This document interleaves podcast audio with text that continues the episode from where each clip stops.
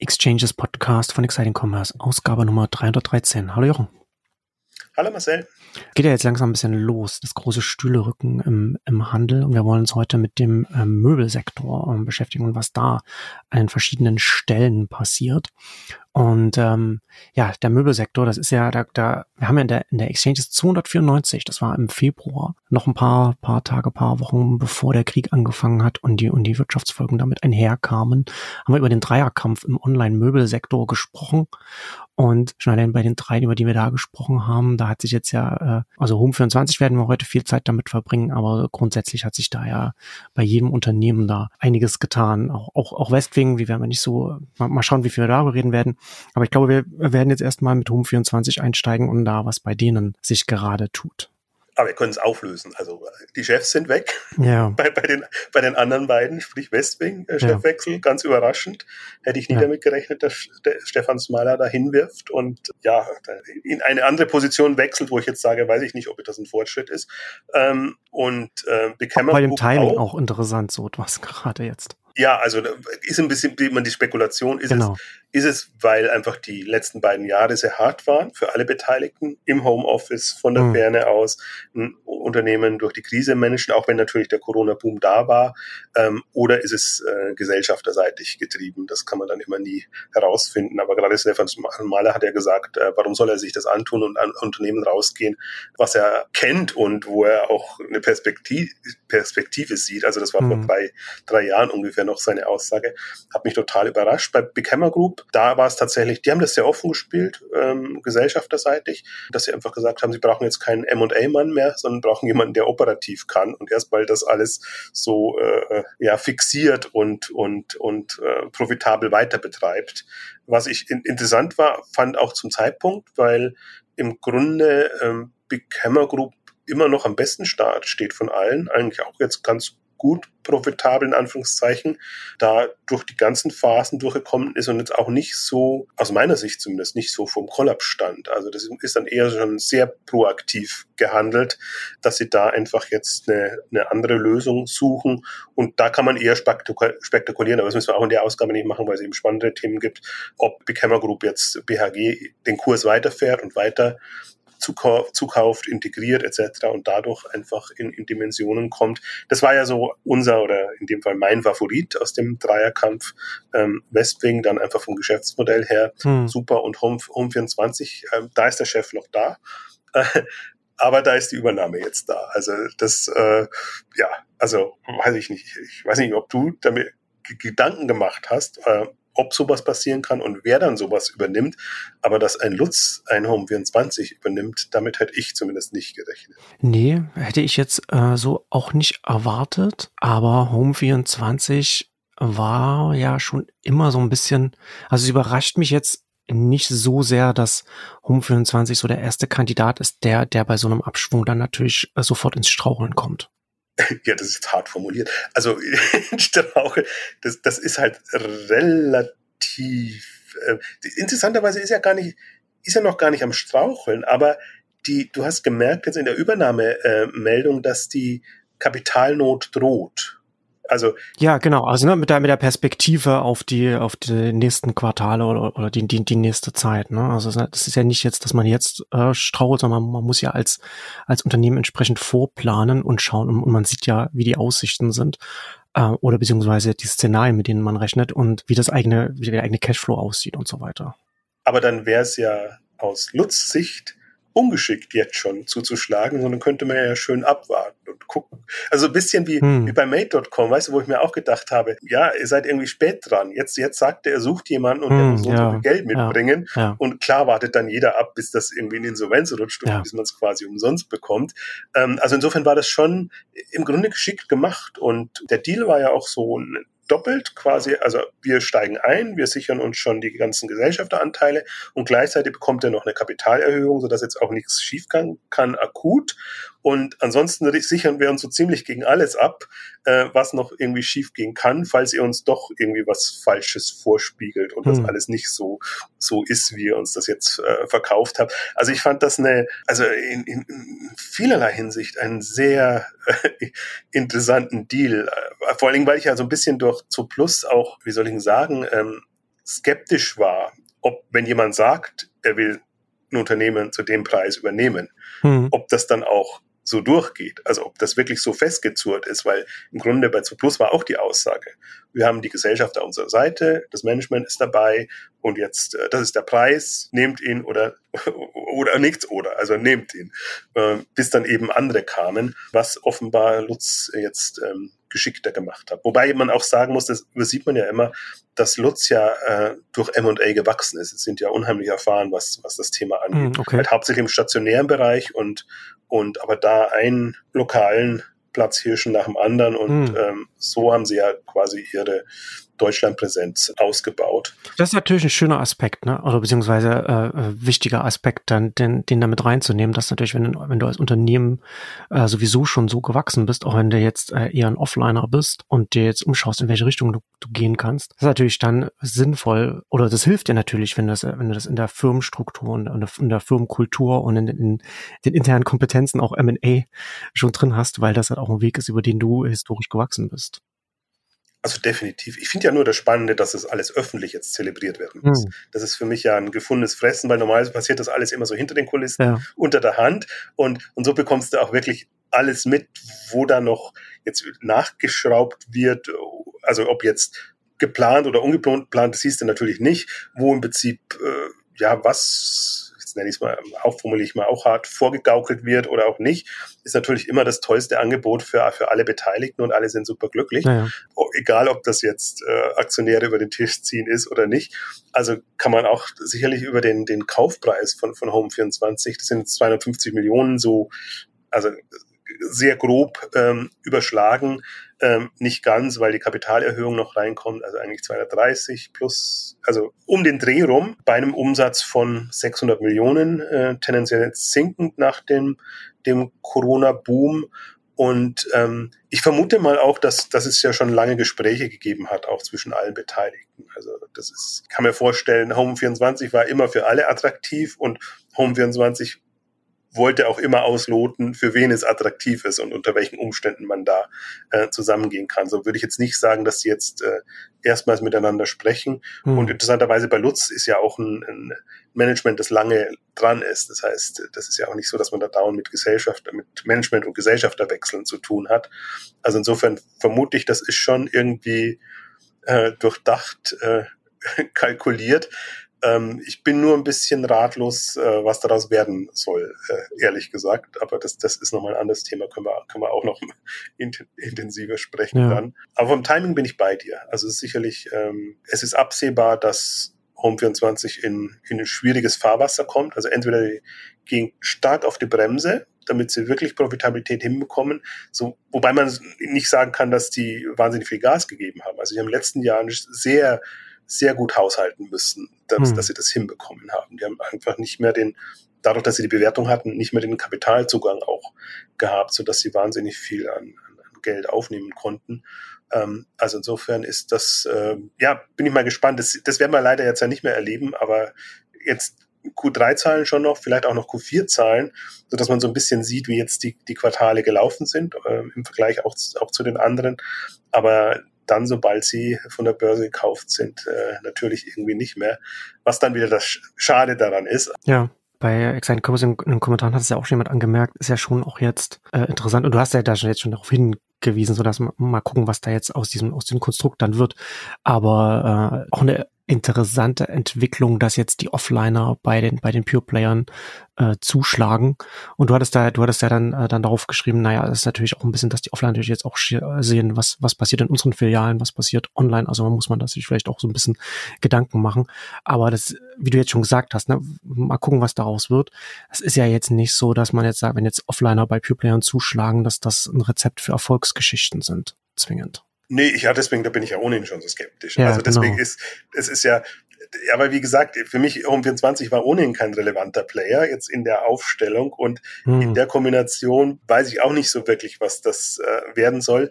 Was ich tatsächlich das Interessante finde, ich glaube, die, die Stationären haben gemerkt, was es, wozu sie in der Lage sind oder nicht in der Lage sind wenn ihre Läden nicht funktionieren. Ja. Und interessanterweise, die Möbelbranche ist ja noch am besten durchgekommen. Das lief ja und die haben mhm. ja das hinbekommen, zum Teil auch gut verlagern können. Also bei Ikea kennt man die Zahlen, da weiß man es besser, aber ähm, Lutz ist auch nicht so schlecht aufgestellt online. Also die veröffentlichen ja keine Zahlen, aber ich habe darauf hingewiesen, das riesige Lager, was sie für den Onlinehandel, aber wahrscheinlich nicht nur für den Onlinehandel ähm, aufgebaut haben. Und die haben das schon mit einer Ernsthaftigkeit angegangen. Ähm, und ich glaube, die haben da wirklich mal so den, den Test jetzt durchaus gehabt in der Corona-Phase, ob das so funktioniert und ob sie das in der Fülle auch abwickeln können und, und, und hinbekommen. Und also jetzt könnte man spekulieren, fühlen sie sich so schlecht aufgestellt, dass sie jetzt noch einen Pure-Player zusätzlich brauchen? Weil die andere Erfahrung ist ja immer mit, mit, mit Offlinern, die online übernehmen, dass das sehr bald dann umgebrandet wird und irgendwie einfließt in das äh, ja. stehende Geschäft. Ja. Oder schätzen Sie Home24 so stark ein als Onliner, dass Sie sagen, die sind so viel besser, da können wir uns Kompetenz ins Haus holen hm. und, und äh, können darauf ähm, aufbauen. Also jetzt mal wirklich sehr spekulativ formuliert alles. Ja, ja, das wollte auf die Marke wollte ich gerade auch nochmal zurückkommen, als das äh, bekannt geworden ist. Ich weiß gar nicht, wer irgendjemand meinte dann auf Twitter, dann wird die Home24 Marke bald verschwinden, woraufhin ich dann äh, äh, reagiert habe, geschrieben hatte, naja, es weiß ja sowieso niemand, wofür die Marke steht nach den ganzen Strategieschwenks der, der, der letzten, der letzten, also der gesamten Unternehmensgeschichte von Home24. Und das spielt jetzt so ein bisschen so rein, ne, in die Frage, was kommt äh, Lutz dann da überhaupt damit? Weil die Marke, also werden sie die Marke behalten? Was, haben sie bei der Marke überhaupt was oder sind es da wirklich nur die, die, Operations, die sie dann, die dann dahinter steht? Weil ich sehe die Home24-Marke, äh, wie gesagt, nicht als besonders stark, weil da kann sich der, der Durchschnittskunde, Durchschnittskundin kann sich doch da überhaupt nichts darunter vorstellen, außer so ein bisschen vage Möbel. Das war's. Oder Einrichtung. Das ist halt genau, aber das ist genau der Punkt. Das ist zu klein um eine, um eine starke Marke zu ja. sein. Also in der Branche natürlich stark und jetzt der größte vielleicht von den, von den Playern, zumindest wenn, auf, wenn man auf Deutschland guckt. Europa ist einfach jetzt äh, Becamer Group mit seinen diversen Marken schon äh, durch, durchaus größer im, im reinen Möbelbereich. Und das ist auch immer so ein bisschen mein, war ja auch meine Kritik an Home24, dass sie, sie mussten ja irgendwann das Marketing aufgeben, weil sie sich halt mit der Erstbestellung verdienen mussten und dann kein ja. Geld haben, um, um Branding zu investieren. Und damit also eine Möbelplayer mit, mit relativ großen Warenkörben in Anführungszeichen unter einer Milliarde als Online-Player für den deutschen Markt oder für den Dachraum oder im Grunde ja für Europa, das ist halt nix. Hm. Und das ist im Prinzip das, was ein Home24 versäumt hat die letzten Jahre. Und ein Grund eben, warum ich es auch vergleichsweise schwach ähm, einschätze, weil man halt jetzt auch sieht, wie IKEA ähm, das, was Home24 nicht gefüllt hat, hm. an Marktpräsenz einfach für sich in Beschlag genommen hat. Und wenn man bei Big, äh, IKEA auch sehr viel abziehen muss von den Umsätzen, die sie ausweisen, äh, die halt wirklich rein online sind, die nicht abholbare sind, ähm, etc. Selbst dann sind sie einfach jetzt schon ähm, sehr stark nach vorne geprescht und selbst wenn sie es den Kunden nicht einfach machen. Also das, das sind so, wenn man bedenkt, 2009 gestartet, ähm, Home24, jetzt haben wir 22, hm. in 13 Jahren eigentlich nicht mehr in einer durchaus schwierigen Kategorie, das würde ich schon alles äh, dazu sagen, äh, nicht mehr rausgekommen als ähm, ja 600 Millionen ähm, Umsatz. Ja, ist schon ein schwieriger Fall. Also deswegen bin ich ja umso, umso gespannter jetzt eigentlich, was daraus wird. Und ich habe noch eine fiese äh, Hypothese auch. Hätte Home, äh, Lutz Home24 auch übernommen, wenn Butlers nicht dabei gewesen wäre. Also vielleicht ist ja auch, sind ja auch die kleinen Läden in den Innenstädten für Lutz plötzlich attraktiv. Oder das Argument, äh, dass, dass, dass Home24 Butler schon deshalb übernommen hat. Hm. Also die, die Argumentation ist ja. Ja, um sich für eine bestimmte Klientel attraktiv zu machen. ja, aber auch durch die Dekosortimente, weißt du, dass, dass so diese, schon mit der Argumentation, dass sie das schon offen gespielt haben. Wir brauchen Deko und ja, Butlers ja. liefert uns das, bekommen wir rein. Ähm, aber jetzt in der Kombination ist es natürlich perfekt, äh, perfektes Bundle für ein, ein Lutz, das da quasi mehrere Fliegen mit einer Klappe schlagen kann, kann man sich auch fragen, warum haben sie dann Butlers nicht selber übernommen? Weiß ich nicht. Also das ist ein so, das war ja auch noch ein anderer Grund, warum ich äh, eigentlich der, der Strategie von Home24 nicht mehr gefolgt bin. Das ist, mhm. also das hätte so schöne Wachstumsstrategien im Online-Markt gegeben und Kombinationen und, und Möglichkeiten, die, die man verfolgen hätten können. Und zur Not geht eben Westwing mit Home24 zusammen. Also dann dann wäre das auch eine, eine, eine online getriebene Strategie. Aber so ist es ein sehr, wie soll ich sagen, eigenartiger, eigenartige Kombination. Und man sah jetzt auch, in, ich fand ja das Schöne an den letzten Zahlen, siehst du ja auch, was, was so der Nachteil auch dann wieder von stationären ist dass sie halt auch, durchaus ähm, Kosten verursachen und, äh, und, und einfach du viel Sortiment in, also das Inventory ist erstmal nach oben gegangen. Und ähm, jetzt sagen sie natürlich, sie haben es deshalb gekauft, weil sie, weil sie den profitablen Player quasi bekommen und damit ihr Ergebnis insgesamt auch nach oben bekommen. Ja, also da kann man wirklich ähm, da kann man äh, hin und her sich überlegen. Was ich interessant finde, also wenn ich den Deal richtig verstanden habe, und das ist, ich finde, den, der ist durchaus tricky. Also einerseits, mhm. ja, wir gehen zusammen und, und wir profitieren voneinander. Andererseits, Lutz, nee, bleibt alles für sich und machen ihr eigenes Ding. Das sagen sie immer, wenn so Übernahmen sind. Aber trotzdem, sie sagen auch, glaube ich, drei Jahre lang, ähm, werden, werden die äh, Gewinne, Verluste nicht übernommen und, und ähm, muss das alles irgendwie selber funktionieren. Mhm. Also was für mich auch ein Indiz dafür ist, dass es eine so schnelle Integration und, und Kooperation dann nicht geben kann und ja, geben ja. wird. Also dann, weil deswegen hat er bewusst auch den Beitrag geschrieben mit möbel.de. Es war ja interessant, eigentlich zuerst schnappt sich äh, Lutz möbel.de mhm. von Pro7 Sat1 super günstig und ähm, jetzt eben Home24. Und ich finde, Möbel.de spielen sie super. Also die bleiben ja auch mehr oder weniger über sich, äh, bei sich, aber die, also damit haben sie halt Zugriff, im Prinzip auch als über den Marktplatz-Ansatz, also ist nicht ganz Marktplatz, aber Portalansatz, auf alle Möbelplayer in Deutschland und haben das quasi als über die, in Anführungszeichen, Plattform, stimmt jetzt auch nicht hundertprozentig, aber haben sie sich da sehr, sehr verankern können in dem Online-Bereich. Und ich habe das Gefühl, dass Möbel.de tendenziell eher mehr Gas gegeben hat, äh, die Branche für sich zu erobern und mhm. da alle Player offline wie online also mehr offline noch als, als online, da an sich zu binden und da wirklich einen, einen Einfallstor zu haben. Und ähm, mit Lutz im Hintergrund, also das kannst du in jeglicher Richtung spielen. Einerseits kannst du sagen, du hast einen Fuß in der Tür, andererseits kannst du natürlich auch gut feststellen, was sind denn jetzt die starken Player, wer funktioniert, wer funktioniert nicht. Und ähm, genau für solche potenziellen äh, Übernahmen und, und oder Nicht-Übernahmen dann, dann, dann irgendwann mal. Also deswegen, wenn, wenn man das schnell spielen könnte, böte das schon unheimlich viel, viel Raum für, für Potenziale. Also dann haben sie ein Portal, Schrägstrich Marktplatz, ja, sie haben einen ja. führenden Online-Player und sie haben ihre eigene äh, Marke ja. und, und können damit eigentlich äh, arbeiten. Na, ist ja auch die Frage, ne, bei so einem Unternehmen, das, das wie wir schon gesagt haben, über M&A gewachsen ist, jetzt bei, bei Möbel.de, Home24 zuschlägt, sollte man nicht davon ausgehen, dass sie, dass sie dann jetzt äh, fertig sind. Also da ist ja dann auch die Frage, bauen sie sich da noch eine größere Unternehmensgruppe auf? Also was, was, was, was holen sie sich dann noch rein? Holen sie sich noch Westwing rein? Was, äh, welche, welche, wo, wo würden, wo werden sie noch zuschlagen im, im nächsten der nächsten Zeit oder in ja, es gibt, Jahren.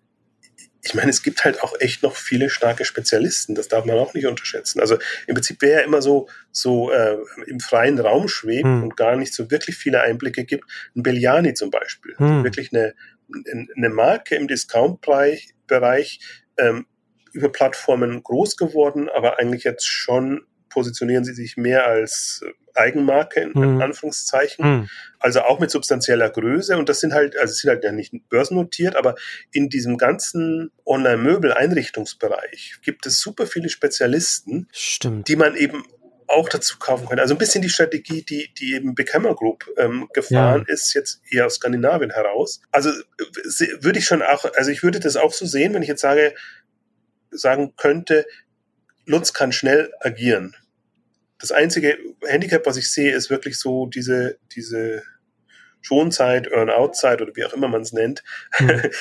die, die, die da mehr oder weniger drin ist. Die spricht dagegen, aber andererseits läuft in die Zeit auch nicht davon. Also momentan sind halt die Preise super günstig und wer, wer keinen Kapitalzugang hat und verkaufen muss, ist halt super günstig zu haben. Steht da mit ähm, dem Rücken zur Wand, ja, genau. Ja, und andere, die, denen es gut geht und bei denen es läuft, für die ist es egal. Also die, ja. die äh, ja. Ist ja bei so einer, bei so einer Sache, ne? Ist ja mal ist eine Frage des Timings und, und daraus unter anderem äh, kommt dann auch der Preis und die Frage des Preises natürlich bei solchen Sachen. Aber der, aber da ja auch die Frage, also ich, also ich zum Beispiel kann das gar nicht einschätzen oder einordnen. Vielleicht kannst du was dazu sagen. Äh, welchen Spielraum hat denn Lutz zum Beispiel? Also Kapitalzugang und in welchen Größenordnungen können die sich denn da überhaupt bewegen?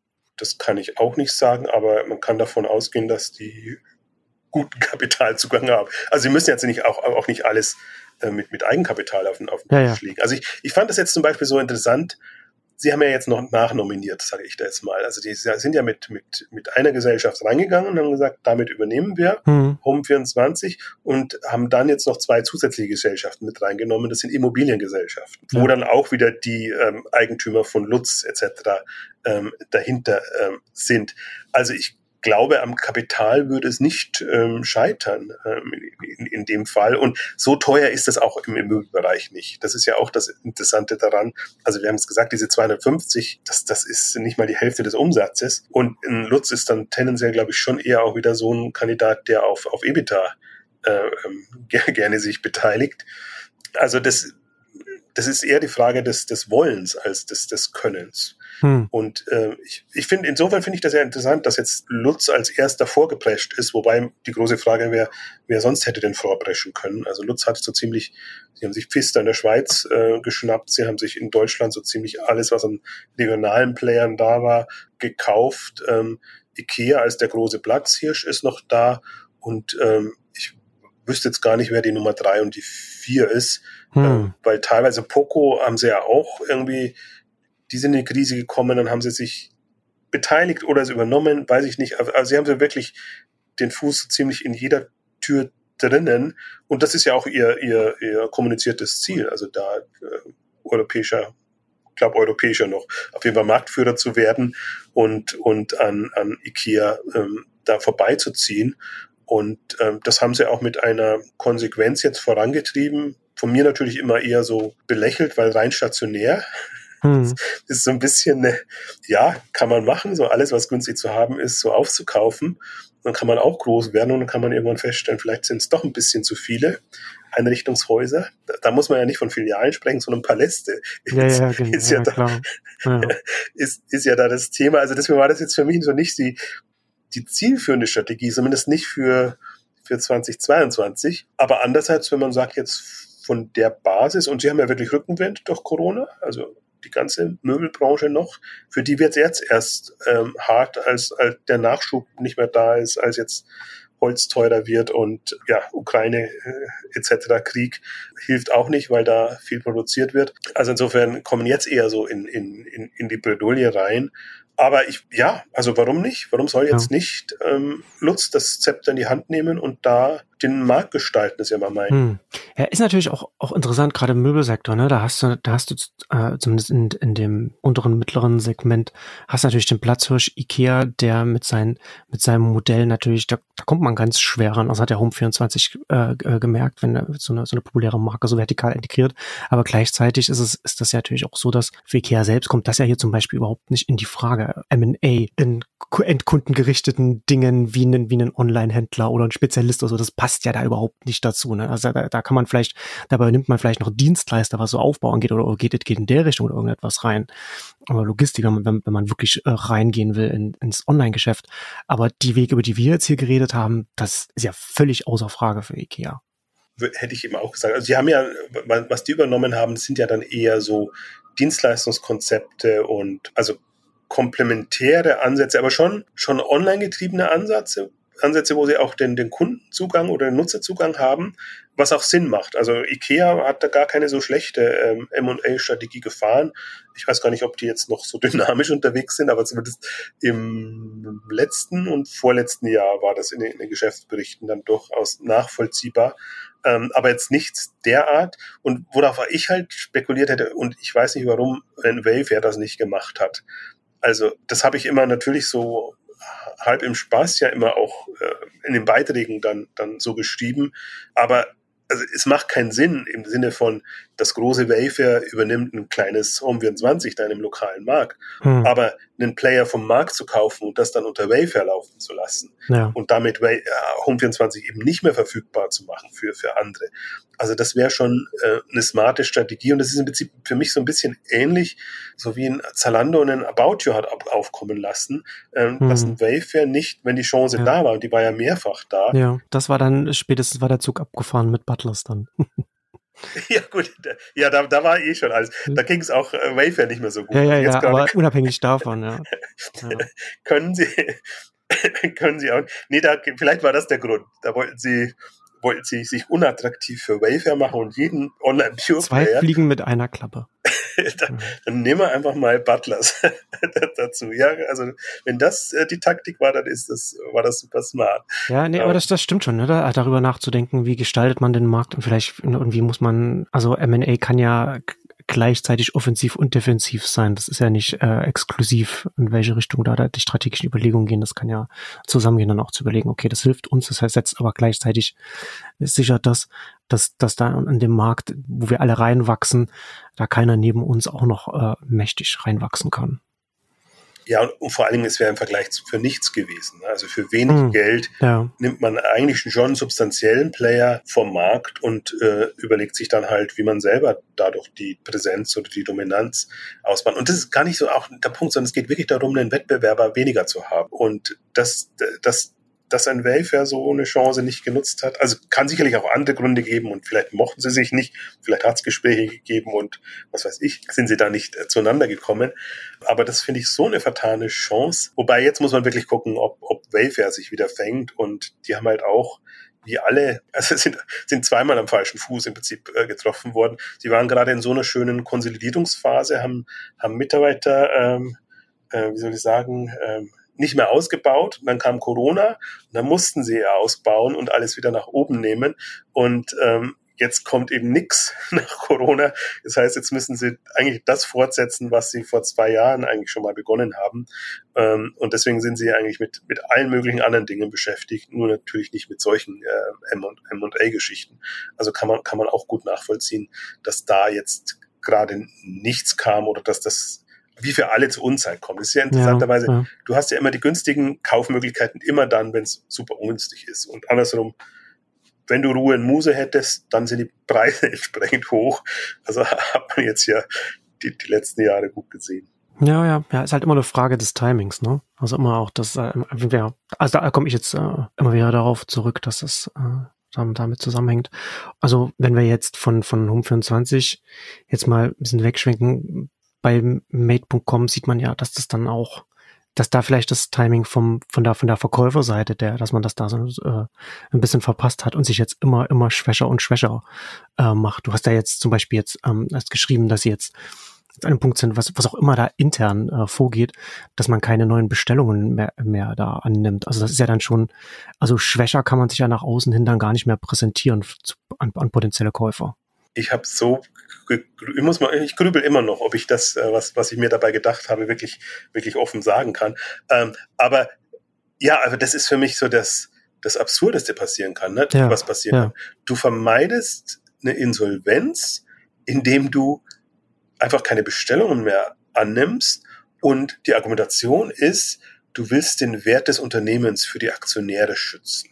Also das ist, das ist ja so sozial und, und wo man sich denkt, also unglaublich. Also hat man, also es gibt ja immer wieder Unternehmen, die nicht in die Insolvenz gehen, sondern die irgendwie aufgelöst werden und, und, und so verschwinden. Ne? Mhm. Ähm, aber, aber das erlebt man ja so selten, weil man denkt, man, man, versucht doch alles Mögliche noch und versucht es rauszureißen. Und wenn alle Stricke reißen, dann, dann meldet man halt Insolvenz an. Klar ist das für alle äh, Partner, Beteiligten, Lieferanten etc.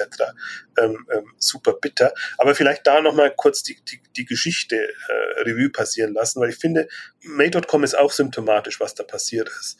Ähm, schon im Prinzip beim Börsengang. Sie haben ja große Ambitionen gehabt beim Börsengang, wollten da über eine Milliarde Bewertung hinbekommen. Also haben auch vom Timing her so, so eigentlich das gerade noch erwischt, wo das möglich gewesen wäre. Aber sie standen halt nicht so gut da und haben dann den Börsengang nicht so gut hinbekommen, haben nicht so viel eingesammelt, wie sie gerne gehabt hätten, haben dann noch Geld an die Altaktionäre abgeben müssen. Das heißt, hatten nicht genügend Kapital, um auch jetzt wirklich Durchstrecken durchzustehen. Und das ist im Prinzip das, äh, das Dilemma dabei. Und da haben wir einige Fälle. Das ist Made.com ist jetzt das, äh, mein Enjoy ist auch schon äh, äh, pleite gegangen. Ja. War, war ein ähnlicher Fall, aber noch in der früheren Phase. Und, und die, diese Kombination auch tatsächlich, also Börsengang nicht ganz hinbekommen und dann auch noch Altaktionäre, die, die die Hand aufhalten. Und auch nicht bereit sind, sieht man ja jetzt äh, dann dann auch nachzuschießen. Also weil sie natürlich auch erstmal sehen ihre, die haben ja nicht alles verkauft, sondern nur Teil verkauft. Und der Rest ist natürlich abgesackt. Und dann ist natürlich die Frage, will man das äh, Geld, was man schon mal zur Seite gebracht hat, dann nochmal tatsächlich reingeben oder nicht? Also das ist schon, auch da muss man wieder sozial äh, gestimmt sein. Und das hat ihnen halt jetzt das Genick gebrochen, weil das andere kann man nicht vorhersehen also dass man jetzt sagt, man hat jetzt so eine Corona-Welle und dann kommt halt so eine hm. Krisenwelle, wobei Made.com auch schon eher so ein Fall war, immer mit, wie soll ich sagen, alles sehr schön dargestellt, schöner als es, als es wahrscheinlich war und auch, ich habe es ja bei den Beiträgen dann auch äh, an den Zahlen deutlich gemacht, dann irgendwann mal umgestellt oder was heißt nicht umgestellt, sondern gleich immer nur die, die Wareneingänge als, als Umsatz äh, ausgewiesen, obwohl man genau weiß, die können eigentlich nicht liefern und das ist, äh, wird irgendwann mal in Wochen, Monaten ähm, geliefert. Also hm. die, die Umsätze kamen dann hinterher. Und also das hat Corona-Problem, was, was sie halt hatten, dass, dass sie da wirklich nicht, nicht lieferfähig waren. Und das hat sich dann einigermaßen wieder, wieder ausgeglichen. Ähm, und jetzt kommen eben die, die jetzigen Probleme, gestiegene Kosten und alles, was damit zusammenhängt. Und ähm, ja, und da auch wirklich vom, von der Art und Weise dann im Tiefpunkt, also Kurstief oder auch eigentlich in der, in der Börsenbewertungstief, äh, dann nochmal auf Kapitalsuche gehen zu müssen und, und im Prinzip äh, ja einerseits schon zu einer günstigen Bewertung Kapital aufnehmen zu können, das macht es einerseits attraktiv, aber andererseits hat halt niemand Lust, ein tendenziell verlustträchtiges, eher nicht wachsendes Unternehmen mhm. dann mit, mit Kapital zu unterstützen. Also insofern war das wirklich absehbar und deswegen habe ich das auch immer so ein bisschen, also ich glaube, das, das wirklich Spöttische habe ich mir ver, verkniffen, aber Suchkaufwillige, die 45 Millionen mitbringen, also das zeigt eigentlich schon, dass die Insolvenz absehbar war und dass man halt jetzt nochmal gefühlt ja. auch, weiß ich kenne mich jetzt in den, in den britischen äh, ähm, Regularien nicht so aus, aber das klang so, als ob man, also als ob sie da jetzt so einen Verkaufsprozess Prozess inszenieren mussten, weil das wohl vorgegeben ist. Hm. Und äh, das haben sie formell eigentlich auch so durchgezogen. Also erstmal Bedingungen gestellt, was ich nicht, nicht sehr smart fand, aber natürlich auch wieder offen. Nur wer 45 Millionen mitbringt, äh, soll das sich melden. Äh, dann die Angebote eingeholt, dann schön Gespräche geführt, die zu nichts geführt haben und dann eigentlich den Prozess sehr schnell wieder äh, abgeschlossen haben. Und äh, ja, eigentlich fehlt jetzt kurz, bevor wir jetzt aufgezeichnet haben, kam nochmal eine Meldung, ähm, wo, was für mich danach klang, äh, Kurs ausgesetzt. Also ich habe eigentlich jetzt das ganze Wochenende über eher auf eine Insolvenz Meldung gewartet. Ja. Aber der Stand ist eigentlich immer noch, wir nehmen keine Bestellung mehr an. Ja, aber wie, wie lange kann der Stand so, so sein? ich, ich, ich, weiß es, ich weiß es echt nicht. Das ist hm. keine Ahnung. Also kann man, also keine Ahnung, wie das, das ist für mich. Aber das sind so schön die, die Mysterien, die man mit, mit börsennotierten Unternehmen dann irgendwie mitbekommt. Ja, ne? Auch ja. so Sachen bekommt man normalerweise nicht mit und das ist wieder ein ganz anderer Fall wo man sich wirklich fragt, was, was soll das noch? Im Übrigen aber schon mhm. auch, ich finde, Made.com ist nicht so unattraktiv. Also es sieht mhm. ja eigentlich auch von der, aus, aus dem Markenverständnis heraus mhm. attraktiv, funktionieren halt nicht. Also das ist das Geschäftsmodell passt nicht. Aber ja. jetzt, dass das jetzt niemand übernehmen würde aus einer Insolvenz und nur die, also das, was werthaltig ist, also jetzt nicht das ganze Unternehmen, wahrscheinlich auch gar nicht die Mitarbeiter und super wenig. Ja, naja, ist auch wieder, ja, ist halt wie immer wieder, wieder eine Frage des Preises, ne? Wie weit kann der Preis runtergehen, damit es dann. Ja, aber. Aber das halt, aber das ist halt, was ich, was ich mich hier halt, äh, oder mein Eindruck ist hier ein bisschen, und, und wir haben das ja ein bisschen auch schon bei AO gesehen, dass natürlich die ganze, die ganze britische Branche ja von, von so vielen Seiten belagert wird, weil sie natürlich mit dem, mit der, der, der Heimatmarkt, mit dem, mit dem Brexit im freien Fall ist. Und, und alles, was, und, was auch immer dann da noch, äh, noch bei denen reinigt, das kommt ja bei denen immer noch mal oben drauf zu allen Problemen, die wir jetzt im Rest der Welt oder, oder, oder den westlichen Märkten haben. Und da ist es ja nicht nur, okay, wie ist, wie ist da der interne Absatz, sondern da hast du ja dann auch die, hast du ja auch die Probleme, was die ganze Logistik angeht, ne? Also äh, Lieferung ins Land rein, aus dem Land wieder raus, aus dem Markt raus, da die, die ganzen Operationen, das ist ja alles sehr schwierig und in, so, und in der Situation, in der wir hier in den westlichen Märkten sowieso wirtschaftlich gerade sind, da wird man natürlich dann als potenzieller Investor oder Käufer dann hier gerade nochmal, da muss man, glaube ich, immer jetzt als, als Unternehmen, wenn man, wenn man da verkaufen will oder, oder zuschlagen will, kann man immer auch noch mit einem Brexit-Abschlag quasi noch mit äh, dazu rechnen beim Preis. ja, wobei ich jetzt auch auch nie, also die, weder das Angebot noch sonst irgendwie hätte ich, hätte ich jetzt ein May.com für einen Käufer attraktiv gefunden, ja. jetzt zu einem regulären Preis. Also wir sprechen jetzt wirklich quasi ein da niederliegendes Unternehmen, das entweder Insolvenz ist, Insolvenz ist oder kurz davor ist. Und, aber das Interessante ist, gerade im Vergleich zu AO hat ja May.com im Grunde den Sprung schon geschafft. Ich glaube, die machen mehr Umsatz außerhalb hm. Englands also auch in Deutschland, auch in den, in den europäischen Märkten, als in England selber, umso ja bitterer hm. ist, ist das im Grunde ja. noch. Ähm, also sie waren jetzt noch nicht ganz über dem Berg, aber und, und man sieht ja auch, dass das bricht einem dann halt noch leichter das Genick, wenn man in unterschiedlichen Märkten vertreten ist und das immer äh, entsprechend auch stemmen muss. Aber es gibt so ein paar Dinge, die ja, wo ich, wo ich, wo mich May.com, sage ich mal, auch positiv überrascht hat. Also ich hatte das immer als als mit als schwierigsten Fall auch wahrgenommen und als dann die Börsenunterlagen kamen und man so ein bisschen reinguckte, gucken konnte, war das jetzt alles nicht ganz so schlimm, wie ich es mir vorgestellt habe. Die Bewertung zum Börsengang war trotzdem noch ähm, extrem aber als sich das einigermaßen relativiert hat, deswegen das war auch ein Grund, warum wir die dann äh, kurzzeitig zumindest in, in, in, in die Glory 50 mit reingenommen haben, alles eine Frage des Preises, wie du sagst. Also wenn ich, wenn ich, wenn ja. ich dann eine, eine bestimmte Bewertung sehe, dann sage ich mir, okay, jetzt ist es vernünftig. Oder sagen wir mal, im Rahmen dessen, was man sich so vorstellen könnte. Und dann kann man im Prinzip auch das machen. Nur dann kam eben die Phase von quasi Corona in, in Richtung äh, ähm, Wirtschaftskrise, Stickstich, ähm, generell Krisensituation mit, mit, mit Ukraine etc., ähm, was man dann immer nicht vorhersehen kann, auch nicht vorhersehen kann, wer da am stärksten dann, dann leidet. Also insofern, ich bin mal sehr, sehr gespannt. Also A, was jetzt konkret passiert, ob das jetzt so, keine Ahnung, dahin dümpelt. Also kann, kann ein nicht wirtschaftendes Unternehmen an der Börse notiert bleiben? Jetzt mich so ein bisschen die, die, die Frage. Oder wird das abgewickelt oder was haben Sie sich da so vorgestellt? Oder hoffen Sie tatsächlich, dass Sie irgendwie noch eine Lösung finden? Oder haben Sie, was ich ja auch noch ein Modell finde, das war ja auch bei, bei Enjoy, war ja auch so ein bisschen gemauschelt. Ne? Die wussten, wen sie gerne, wer sie gerne übernehmen würde, aber hat halt dann erst zugeschlagen, als wirklich Insolvenz da war. Also dass, dass man quasi so schon an einer Lösung arbeitet, aber dann halt doch den Weg geht, damit man die Schulden oder was auch immer äh, entsprechend äh, in Anführungszeichen entsorgt hat. Ja, auf jeden Fall relevant ist es definitiv nicht mehr, aber schade, weil das war auch ein 300, 400 Millionen Player, nicht profitabel in dem Sinne, ähm, aber eine, also die halt eine gewisse Grundgrößenordnung hatte, so dass man sich dann leichter tut, in eine wirklich äh, relevante Größe zu kommen, um, um, um dann ein Player zu, zu bleiben.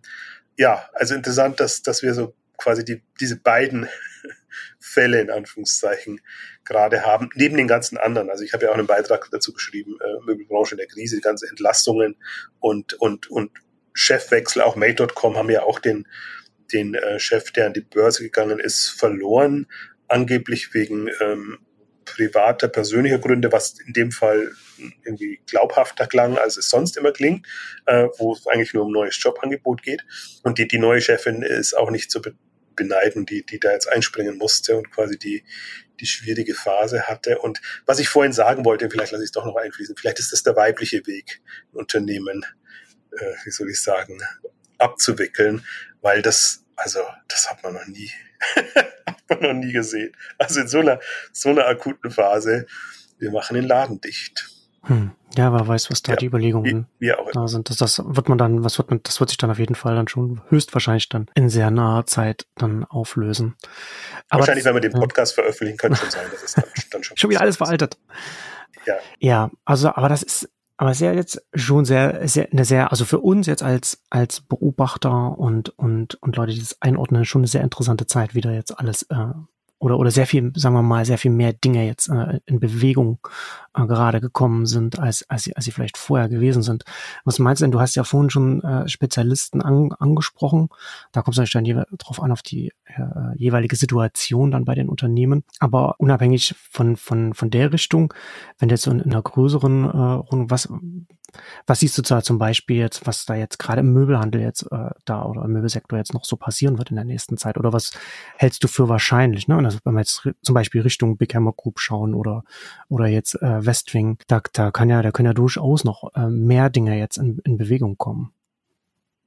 Ja, ich glaube, die, die, die Möbelbranche ist jetzt auch die erste, wo man wirklich es auch sieht, also auch die Auswirkungen sieht. Mhm. Alles, was wir in der, in der Krisenausgabe auch gesagt haben oder ja. generell, wie, der, wie, wie, kommt der, wie geht es jetzt mit dem Onlinehandel weiter? Ne? Also die, die für Kapital gesorgt haben in der guten Zeit, ja. kommen gut durch, müssen sich keine Gedanken machen und, und haben quasi das Zepter in der Hand. Ähm, egal, ob sie es jetzt durch einen Börsengang gemacht haben oder durch, durch irgendwelche anderen Konstellationen. Also die, die eben da nicht auf dem Standpunkt sagen, ach, ach uns geht's doch gut, läuft doch gerade, warum sollen wir uns überhaupt über Kapitalthemen Gedanken machen? Das war ja so die mhm. Einstellung in dieser, mhm, ja. dieser Hochphase. Ähm, um die, also die, den traue ich alles zu. Und da gibt's ja durchaus auch noch, also Connox hat ja eine Gruppe gebaut mhm. äh, und, Stimmt, ja. und es gibt schon noch äh, Royal Design, die sind jetzt angedockt an, an Schweden an ein, an ein Medienhaus. Und also gibt, gibt zig Player, ähm, ähm, kleinere, also sage jetzt mal kleinere sind wir relativ, alle schon im dreistelligen Millionenumsatz. Die, die könnten sich zusammenschließen, die könnten alles Mögliche machen, könnten aber auch gar nichts tun, könnten einfach auch weitermachen. Und dann haben wir eben die ganzen Player, denen es in Anführungszeichen nass reingeht, die halt wirklich, die das trifft, weil sie einfach, die Kosten sind gestiegen, die Investitionen waren vorgesehen, geplant und der Kapitalzugang fehlt. Und äh, man hat das ja gesehen an, an, an Mix und, und Dein Schrank, das haben sie ja auch der K5 auch ähm, erstmals bekannt gegeben, dass die sich zusammenschließen, mhm. ähm, so ein bisschen, bisschen aus der Not heraus, aber versuchen aus der Not eine Tugend zu machen, zu sagen, wir bündeln jetzt mal all die kleineren Player, denen es nicht so gut geht, und versuchen daraus was äh, zu, zu basteln. Ob das so die, die, die geschickteste Variante ist, ist dahingestellt, aber ähm, auch da gibt's jetzt eben genügend also nicht nur in der Möbelbranche, aber in der Möbelbranche halt am akutesten, die halt in so einer Situation sind. Und deswegen kann man jetzt, man kann im Prinzip so, in Anführungszeichen, Lumpensammler spielen, also böses Wort natürlich, und, und die ähm, sich angucken und aufkaufen, denen es nicht so gut geht in dem Bewusstsein, dass sie natürlich jetzt nicht dadurch, dass man sie kauft, plötzlich funktionieren werden, sondern dann braucht man schon auch Geld dazu und, und eine entsprechende Strategie und auch eine entsprechende Perspektive von mehreren Jahren, dass man sagt, okay, aber trotzdem Opfer der Umstände jetzt gerade. Ähm, das ist ja das Fiese dran. Es, es gibt ja auch gute Unternehmen, denen plötzlich das Geld ausgeht. Deswegen werden sie ja nicht schlechter von, vom Operativen und von ja, den Kompetenzen, ja. von den Marken und allem, was sie aufbauen. Das sind nicht alles aus meiner Sicht jetzt Sanierungsfälle und, und, und, und Unternehmen, die man komplett abschreiben muss. Eher im Gegenteil. Ich finde auch, ich stehe da nach wie vor dazu. Ich finde, die, die Corona-Krise hat diese ganzen Unternehmen eher gestärkt, weil sie in einer sehr schnellen Zeit eigentlich Gas geben mussten und, und, und sich operativ mhm. finden mussten. Das einzige Problem dabei ist, dass sie halt übers Ziel hinausgeschossen sind. Also zu große Lager gebaut, zu hohe Personalkosten haben und dass sie das jetzt einfach nicht schnell genug wieder in den Griff bekommen können. Deswegen finde ich das schon aus einer, aus einer M&A-Sicht heraus super spannend. Das Einzige, was dagegen spricht, ist, alle halten gerade ihr Geld sehr zusammen. Das ist, das ist das Bittere. Und genauso, wie sie es vorher rausgeworfen haben. Und also diese Börsengänge waren ja absurd, die Bewertungen, aber das, da waren die institutionellen Investoren da und sagen, nö, da geben wir mal ein paar hundert Millionen mhm. und das ist uns das wert. Alles jetzt kollabiert und äh, jetzt genau andersrum, wo man wirklich tendenziell Substanz bekäme für vergleichsweise wenig Geld, ist man eher nicht bereit, das zu machen. Deswegen bin ich ja, bin ich ja sehr gespannt, wer sich da hervortut. Und wir kommen immer wieder auf unsere selben Themen zurück. Im Prinzip die, die heißesten Kandidaten, die sich hier davor, hervortun könnten, wären die, die es normalerweise im Stationären machen, die halt wirklich im Grunde, wie, wie heißt das so schön, distressed heißt das ja dann so schön als Wort. Äh, also wirklich äh, angeschlagene Unternehmen mhm. kaufen, die auf Vordermann bringen, äh, irgendwie kombinieren und dann wieder weiter äh, verkaufen. Nur im Online-Bereich gibt es sowas nicht weil sich, weil da dieselben Rezepte nicht funktionieren. Und weil niemand die Kompetenz und auch das mitbringt, auch das Zutrauen hat, ähm, um das entsprechend zu machen. Aber wer, wer jetzt so, wie soll ich sagen, so fit wäre und, und das Zeug dazu hätte, die perfekte Zeit dafür, ähm, das jetzt zu machen. Und wer da einschätzen kann, wie viel Geld man braucht, wie lange das dauert, welche Maßnahmen man ergreifen muss, der hätte momentan also echt, echt Möglichkeiten. Und es ist ja nicht so, dass die, dass die, der Onlinehandel vom Weltuntergang stünde, ähm, sondern ich meine, mein Ziel, mein, mein Jahr ist ja immer 2025, 2025 und, und darüber hinaus, ne, was wo, hm, ja. perspektivisch, wie, wie ich denke. Und da kann man sich ja dann, dann vorstellen. Wir, wir sehen ja jetzt auch, Karstadt Quelle, äh, Karstadt Quelle sage ich schon, ist ja inzwischen ganz anders. Galeria, Kaufhof, Karstadt, was auch immer, ist mal wieder so weit. Götz, Rinos, eine Renault hat keine, glaube ich, äh, Insolvenz angemeldet, sondern ist aufgekauft worden. Also zig Stationäre. Es ist ja nicht, also wenn man mal ein bisschen schwenken, im Möbelhandel ja. sehe ich nicht, beziehungsweise die kauft alle Lutz auf. also die, die Situation wird auch da bis 2025 komplett anders aussehen. Und momentan gucken alle so ein bisschen, bisschen äh, ähm, schadenfroh auf den Onlinehandel, dass es dem eben auch zum Teil schlecht geht und dass dann eben auch Pleiten da sind und alle das nicht überstehen. Aber ich glaube, man darf nicht übersehen, was nichtsdestotrotz im, im Stationären passiert. Ja. Na, jetzt haben und, wir halt eine Krise, äh, die, wo, wo auch der Onlinehandel getroffen wird, aber das ist ja, und, und damit müssen beschäftigen wir uns jetzt ja natürlich intensiv, aber das äh, soll ja nicht darüber hinwegtäuschen, dass der stationäre Handel jetzt ja wirklich von, von einer massiven Krise äh, zur nächsten geht, die alle, die, die noch auf den Strukturwandel noch um drauf kommen. Das, deswegen meine ich eben, das müssten ähm, online kompetente Leute sein. Also ja. Kapital, also Finanzgesellschaften, Beteiligungsgesellschaften, so wollte ich sagen. Ähm, also ist, ist jetzt die, die schöne Formulierung. Firmenaufkäufer eigentlich, die einfach vom mit einem Online-Verständnis da rangehen und, und, sich überlegen, was kann ich da jetzt günstig einkaufen äh, und was kann ich äh, daraus bauen. Äh, 2025 bis 2030 maximal. Also das, das einerseits, äh, weißt du, das ist, das ist auch so vertrackt. Ähm, einerseits wäre das eine gute Idee. Andererseits kann man aber sagen, auch die guten, attraktiven Unternehmen sind doch gerade so günstig zu haben. Warum soll man sich sowas antun, wenn man nicht auch günstig in lukrative Unternehmen einsteigen kann? Das ist nämlich das andere Vertragte noch dabei. Die sind alle in den Bewertungen jetzt so weit unten, hm. egal ob sie ja, gut funktionieren ja, oder nicht. Natürlich, ja. Aber, aber vielleicht mal, aber vielleicht mal ganz anders gefragt, ich weiß nicht, ob du darauf eine Antwort hast, ähm, jetzt, äh, wenn ich dich damit so überfalle, aber jetzt einfach so mal ganz allgemein gesagt, was wäre denn dein Wunschszenario, was, was, was auch realistisch wäre, wo du sagst, okay, das aus der Ecke, aus der Richtung oder dieses Unternehmen ist eigentlich in der Position, also gerade jetzt so im Möbelsektor. Also, also Lutz haben wir jetzt ja schon gesprochen, die machen ja schon, aber gibt es da noch einen anderen Wunschkandidaten, wo du sagst, okay, der oder diejenigen könnten jetzt, sind eigentlich in der Position, die angreifen könnten, außen aus der Branche selbst heraus, das dann mit M&A dann selbst gestalten, sehr wie schnell größer werden. Gibt es da jemanden?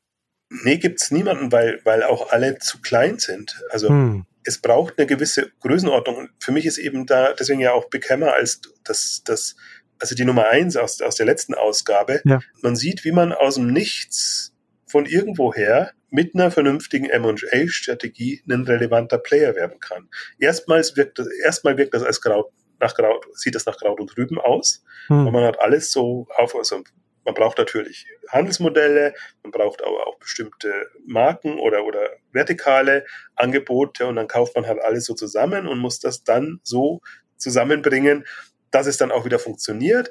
Ähm, deswegen jetzt auch durchaus der Weg, ich blicke noch nicht durch, was Big Hammer Group jetzt vorhat auch und wer da die, die, der nächste Chef wird.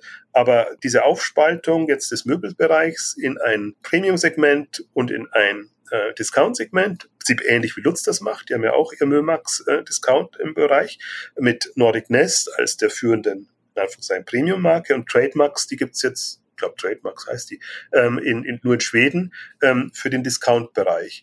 Also erstmal Kraut und Rüben, dann irgendwie ähm, relevante Marken, daraus was bauen und dann weiter geht's. Und im Prinzip so, deswegen kann auch aus dem Nichts im Prinzip jeder sowas bauen. Also das haben sie natürlich nicht selber gebaut, äh, selber gemacht, sondern mit, mit ähm, Finanzinvestoren dahinter.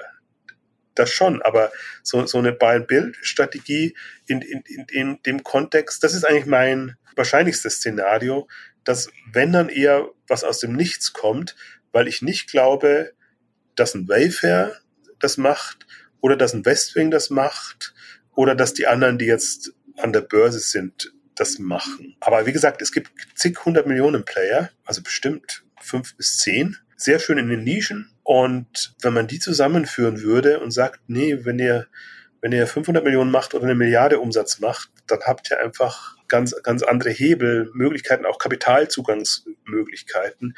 Und deswegen ist das ist ein bisschen abstraktes Thema natürlich jetzt.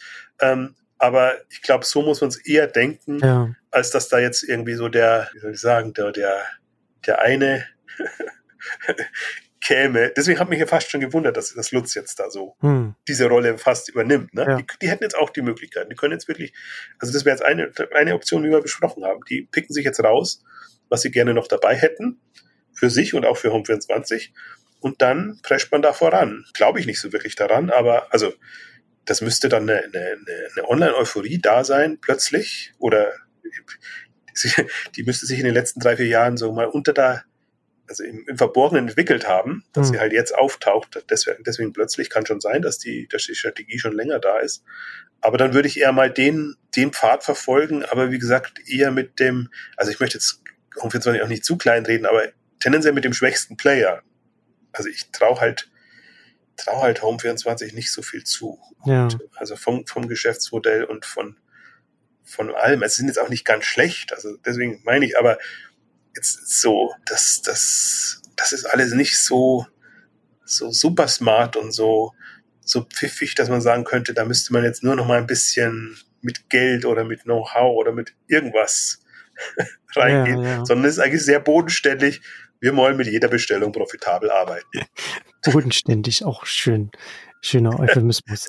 Ja, ja. Ja, ja, das, ja. Ist, das, das, das stimmt schon, das stimmt schon. Ne? Also tatsächlich ist eine Konstellation, wo man jetzt, wo man mal schauen muss, was dann, was dann daraus, was dann daraus wird. Weil ich, also ich kann das auch nicht so richtig. Klar, Euphorie kommt da, kommt da nicht auf, aber das heißt ja nicht, dass man es deswegen dann äh, abschreiben muss. Aber ähm, um nochmal auf deine, deine Zusammenschlüsse nochmal zurückzukommen, ich, da ist auf jeden Fall das Potenzial im, im Markt da, aber ich glaube, dass wir da jetzt in so in der Zeit, in der wir jetzt sind, in der ganz viele Ungewissheiten sind, sich da zusammenzuschließen, wo man auch gar nicht, wo man auch nicht weiß, wie wie, wie ist das dann von uns als Zusammenschluss oder wollen wir jetzt auch äh, in dieser Situation jetzt uns zwei auf Augenhöhe zusammengehen und dann auch äh, vielleicht Gefahr laufen, dass wir uns erstmal sehr stark mit uns selbst beschäftigen oder in welcher Konstellation oder etwas haben wir überhaupt die Kapazitäten gerade?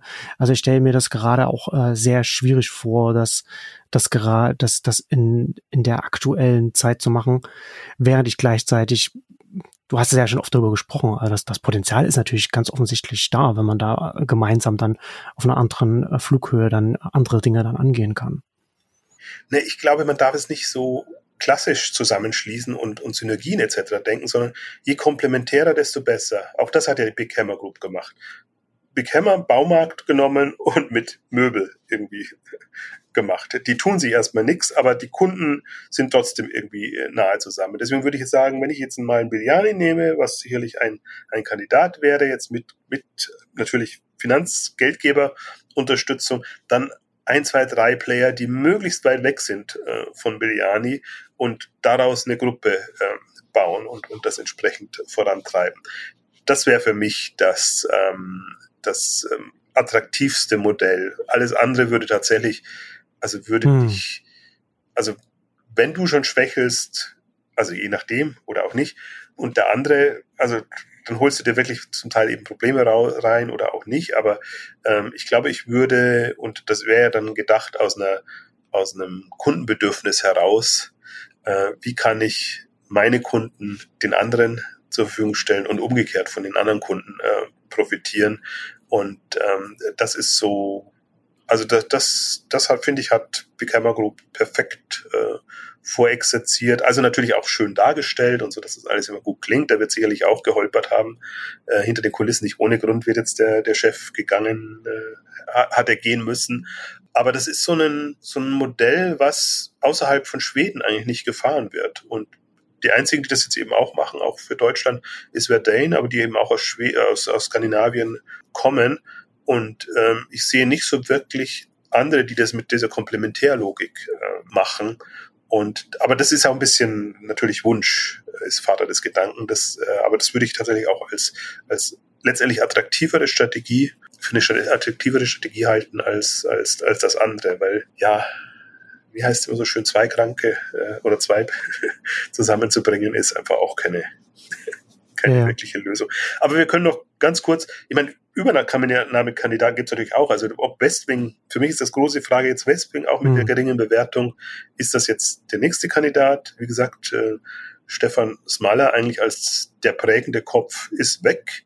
Und ähm, der Nachfolger, der halt aus dem Westwing Collections Bereich kommt, also den ersten Auftritt hatte er jetzt ja mit äh, auf, auf, dem, auf dem Earnings Call und das ist halt alles schon sehr Eigenmarken geprägt und je mehr Eigenmarken, umso weniger Shopping-Konzept, äh, also Shopping-Club oder, oder Event-Kampagnen etc. kannst du fahren, weil du im Prinzip ja ähm, feststehende Sortimente ausbaust, aufbaust, also Lager ja, aufbaust, ja. die du dauerhaft ähm, bespielen musst deswegen bin ich da inzwischen auch äh, hin und her gerissen. Also das ist ein Übernahmekandidat und ähm, also da gibt es sicherlich genügend. Aber das ist zumindest der, wo wir es öffentlich mitverfolgen können. Mal schauen, ob denen, die haben immer ein bisschen mehr Geld und die wirtschaften auch besser an sich.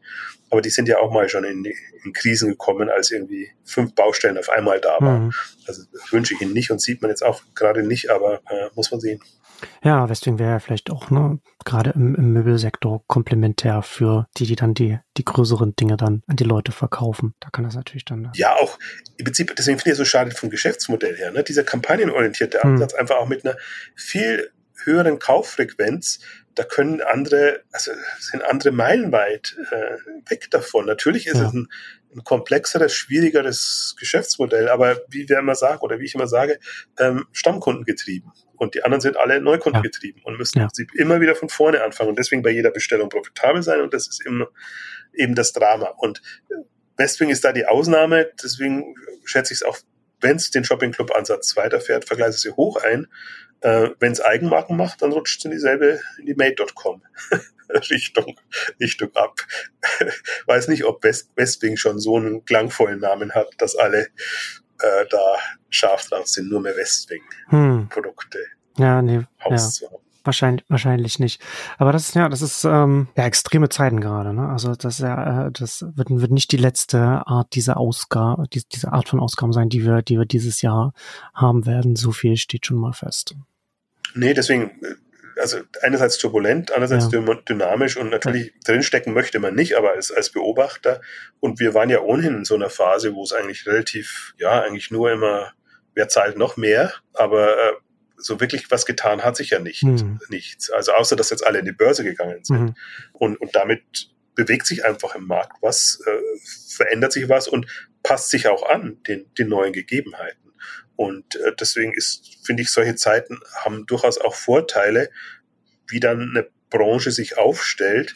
Also wir haben ja im Grunde noch viel zu wenige, die da eine aktive Rolle spielen, sondern viele lassen das so auf sich zukommen und stehen so auf dem Standpunkt, nee, durch M&A wollen wir eigentlich nicht arbeiten, weil wir sind selber so stark und so toll, wir sind bis jetzt alleine bis dahin gewachsen, wir werden das auch künftig machen. Also bisschen über Zalando zu spotten. Mhm. Ähm, und ich glaube, so weit sind wir noch nicht. Also ja. das ist alles noch zu klein und zu überschaubar.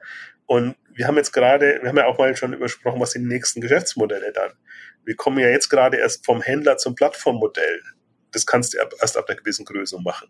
Dann kommt Infrastruktur und was weiß ich. Also wenn du mal 10 Milliarden Umsatz pro Jahr hast und, und die Marktbedeutung hast, kannst du halt komplett anders dir den Markt gestalten und, und eine andere Rolle einnehmen. Und da sind wir ja noch nicht, bis, bis auf ein paar wenige globale Player.